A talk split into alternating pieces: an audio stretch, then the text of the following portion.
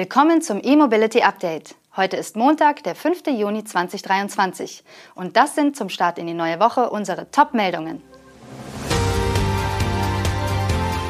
Tesla eröffnet neues Service Center in NRW. Lucid gibt Aktien im Milliardenwert aus. ID Buzz mit langem Radstand. Ionity passt sein Preismodell an. Und Aldi Nord setzt 10 E-Lkw ein.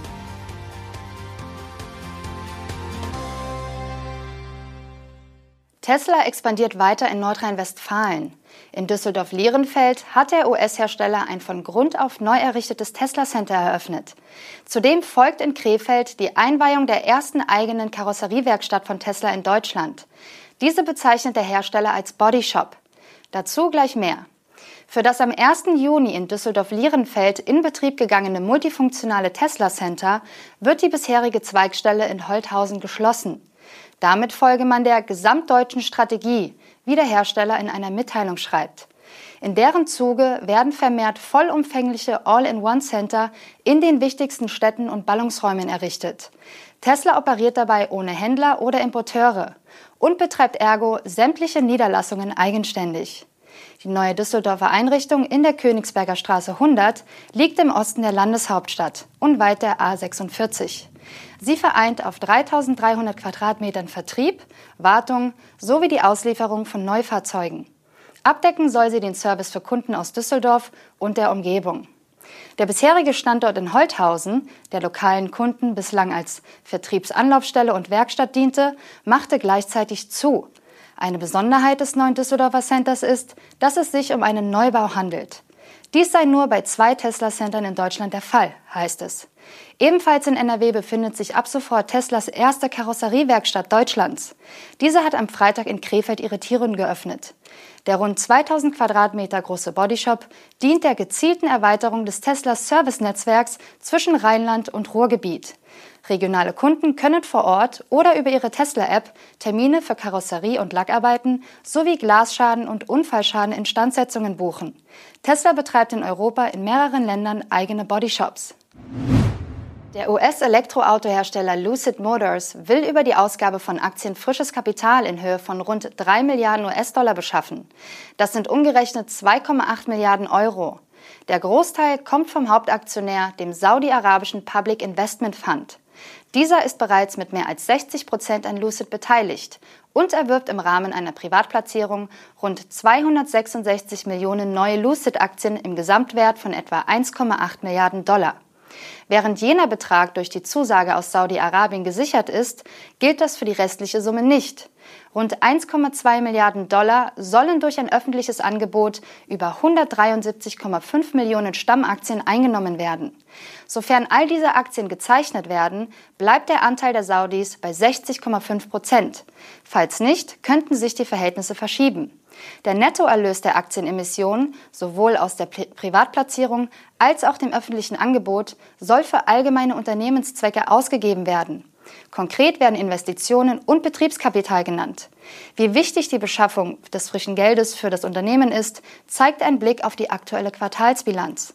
Ende März lagen die Barreserven von Lucid Motors noch bei 900 Millionen Dollar.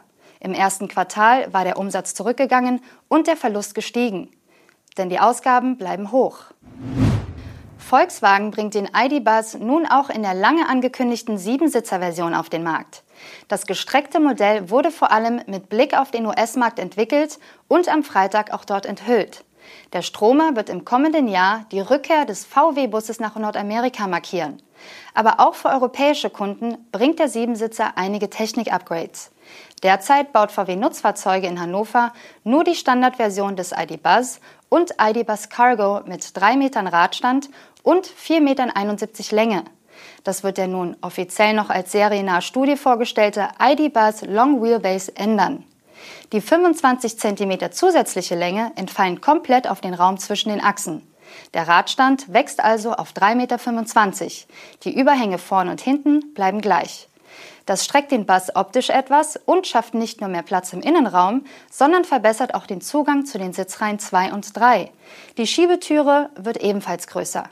Die Gesamtlänge bleibt mit 4,96 Meter aber knapp unter der 5-Meter-Grenze. Der Kofferraum wächst dadurch auf bis zu 2500 Liter. Neben der Siebensitzer-Version mit drei Sitzen in der zweiten Reihe wird es auch einen Sechssitzer mit vier Einzelsitzen im Front geben. Dank des verlängerten Radstands passt auch eine größere Batterie in den ID-Bus LWB. Dabei handelt es sich um jenen Akku mit 85 Kilowattstunden netto, den VW erstmals im ID.7 vorgestellt hat. Abgaben zur Ladeleistung des größeren Akkus macht VW nicht. Im ID.7 wurden bis zu 200 kW genannt. Der größere Akku ist aber nur optional, kostet also Aufpreis. Standardmäßig ist der bekannte 77 Kilowattstunden Akku mit maximal 170 kW Ladeleistung verbaut. Reichweiten nennt VW ebenfalls noch nicht. Klar ist aber, dass der ID-Bus LWB einen anderen Motor erhält als die bekannte Standardversion. Statt der 150 Kilowatt Antriebseinheit ist die ebenfalls im ID7 eingeführte Variante APP 550 verbaut. Diese bietet 210 kW Leistung und die namensgebenden 550 Newtonmeter maximales Drehmoment.